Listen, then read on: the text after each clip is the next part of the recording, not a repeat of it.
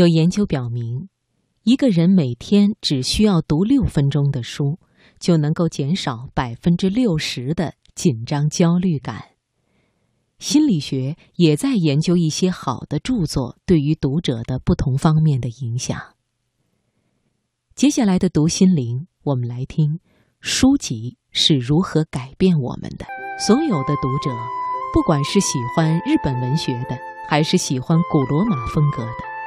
亦或是喜欢爱情诗集，甚至于爱看土地测量类图书的。所有的书都给读者带来了一段无法比拟的旅程，但是你在旅游指南里可不能遇到这些。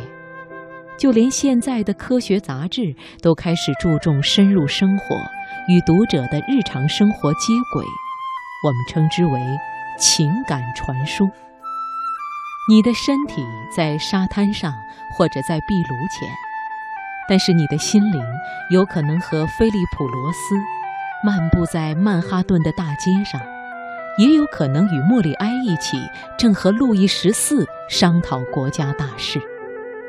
菲利普·罗斯是美国当今文坛地位最高的作家之一，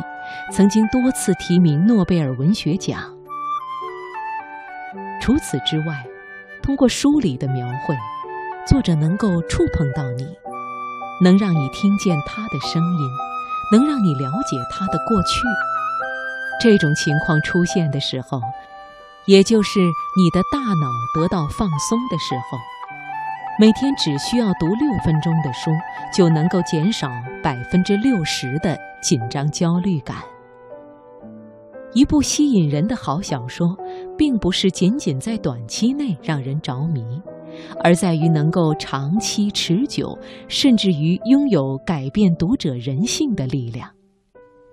一位鹿特丹大学的研究人员进行过一项研究，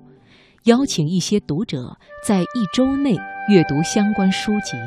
并且把这些读者被作者所触动时的情感变化记录下来，来研究情感同化的情况。在我们现在生活的时代。各种各样的情感传输都会进入我们的生活，各种广告、各个决定、各个信息。研究还指出，如果一本书的目的就是为了影响读者的看法和行为，就像公共场合禁止吸烟一样，那么它的影响的持续性并不如充满作者感情的小说和一些真人传记。为什么呢？因为这些小说和真人传记来源于真正的生活，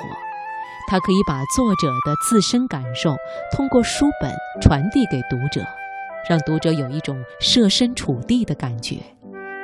这类书也可以最大自由度地改变读者的看法和人格，而它的持久性甚至于能够帮助读者处理自己即将遇见的难题。阅读一些类型小说会给人带来一种很怪异却难以忘却的感受，因为小说是具有独立性的，每本小说都不一样，但是都会在其中将现实生活和情感进行放大。比如，主角的运气好不好，身边都是白富美，花钱不用愁等等。于是人们在阅读的时候就得到内心的满足感。根据这个情况。赫吉勒·德坦巴尔，他是一位法国作家及体疗医生，创造性的提出了阅读疗法，来对人们的某类疾病进行治疗，就好像童年时的教育一样，从小读什么书影响了人的一生发展，谁又能保证读书对成人就一点用都没有吗？